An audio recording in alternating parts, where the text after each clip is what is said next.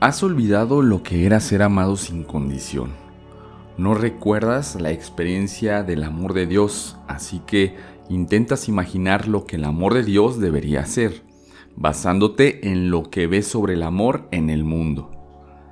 Has proyectado el papel de, entre comillas, padre en Dios y así has inventado un Dios que juzga y recompensa o castiga, basado en qué también se siente sobre lo que has estado haciendo pero esta es una forma simplista de ver a Dios, basada en tu mitología.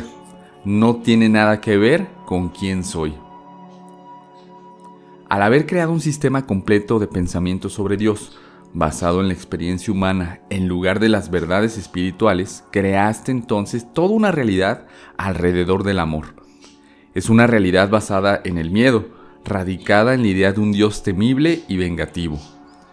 Este pensamiento promotor está mal, pero negar ese pensamiento sería romper con toda tu teología.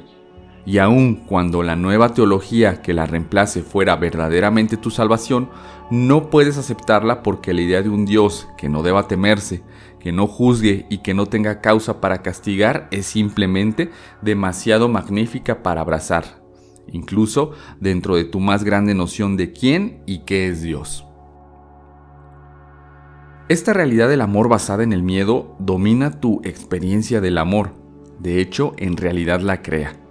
Pues no solo te ves a ti mismo o a ti misma recibiendo amor condicional, sino que te ves a ti mismo, a ti misma, dándolo de la misma forma. E incluso mientras te detienes y te retraes y estableces tus condiciones, una parte de ti sabe que eso no es lo que el amor realmente es. Aún así, Pareces impotente para cambiar la forma en que lo das. Has aprendido a la mala, es lo que te dices.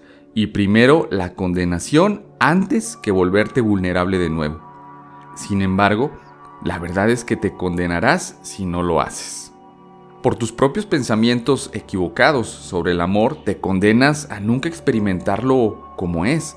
De la misma forma también te condenas a nunca conocerme como realmente soy, hasta que lo haces pues no serás capaz de negarme para siempre y el momento de nuestra reconciliación llegará.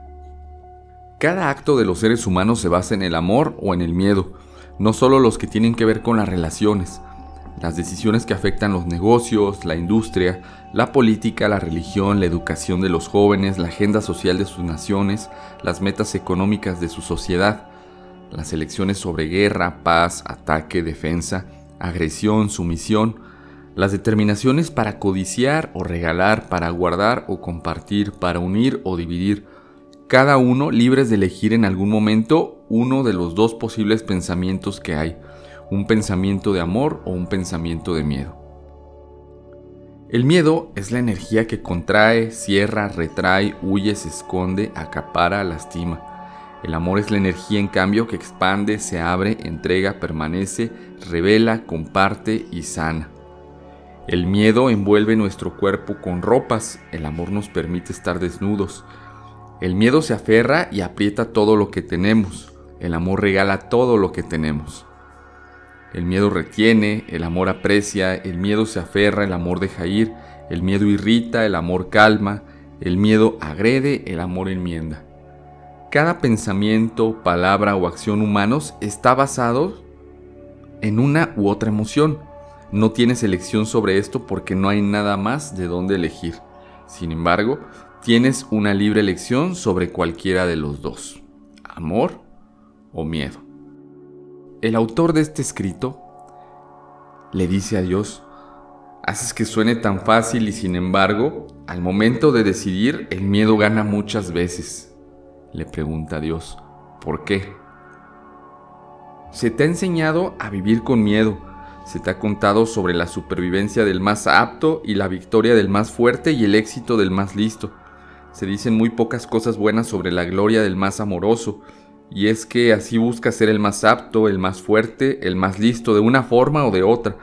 Y si te ves a ti mismo como algo menos que esto en cualquier situación, temes perder, pues te han dicho que ser menos es perder.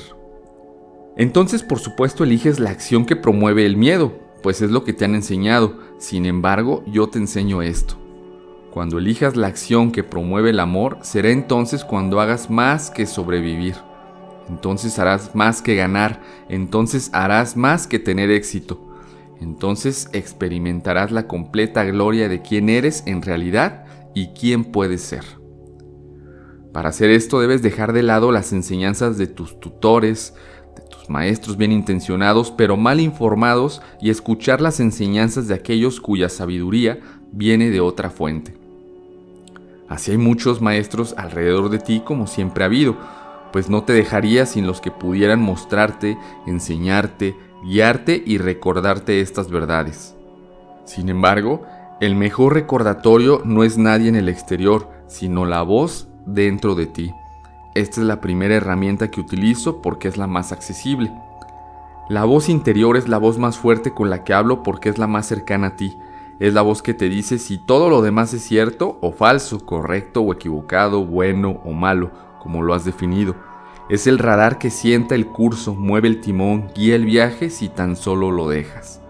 Es la voz que te dice ahora mismo si las palabras que estás escuchando son palabras de amor o de miedo con esta medida puedes determinar si son palabras que deben escucharse o palabras que debes ignorar.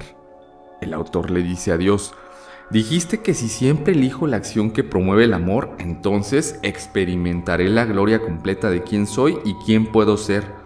¿Podrías explicarme un poco esto?